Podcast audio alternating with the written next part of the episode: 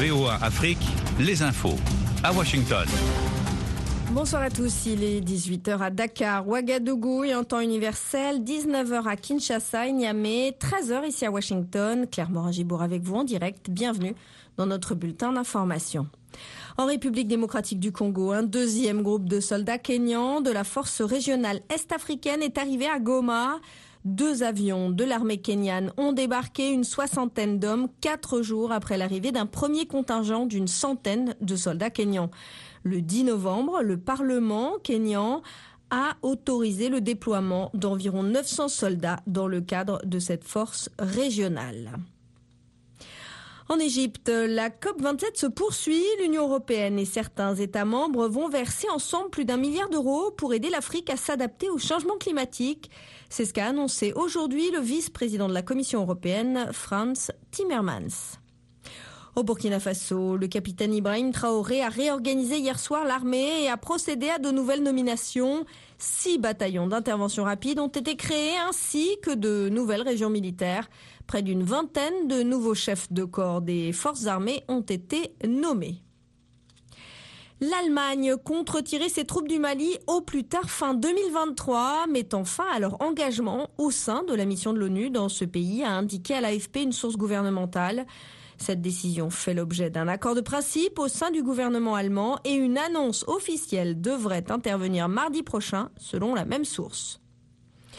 Au Sénégal, une centaine de journalistes se sont rassemblés aujourd'hui à Dakar pour réclamer la libération du chroniqueur Pape Alé Niang, patron du site d'information en ligne Dakar Matin.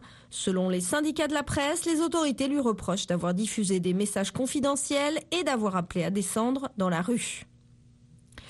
L'OMS a donné son feu vert à la participation à un essai clinique de trois candidats vaccins contre Ebola en Ouganda où les premières doses devraient être acheminées la semaine prochaine. C'est ce qu'a euh, indiqué l'organisation ce mercredi.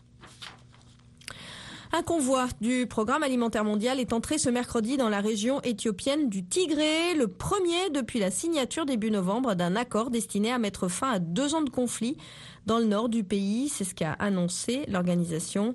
Selon le PAM, ce convoi est passé par la région voisine de l'Amhara, un itinéraire qui n'était plus utilisé depuis une offensive rebelle hors du Tigré en juin 2021. Vous êtes bien sur VOA Afrique, 24 heures sur 24 en RDC, à Lubumbashi évidemment sur le 102.8 FM. Le président indonésien Joko Widodo a souligné ce mercredi que les négociations pour la publication d'un communiqué commun au sommet du G20 à Bali avaient été très difficiles, saluant l'effort des dirigeants des grandes économies mondiales pour obtenir cet accord. Le texte note que la plupart des membres du G20 ont condamné fermement la guerre en Ukraine et appelle à l'extension d'un accord pour l'exportation des céréales par les ports ukrainiens de la mer Noire qui arrive à expiration le 19 novembre. Le risque d'une implication directe de l'OTAN face à Moscou et d'une escalade majeure dans la guerre en Ukraine s'est éloigné après que les responsables de l'Alliance ont contredit les accusations de Kiev d'un tir de missiles russes contre la Pologne. Ici aux États-Unis, l'ancien président Donald Trump a annoncé hier mardi, comme prévu, sa candidature à la présidentielle de 2024. Une campagne qui promet d'ores et déjà d'être sans merci dans son camp républicain, meurtri et divisé par la déception des récentes élections de mi-mandat.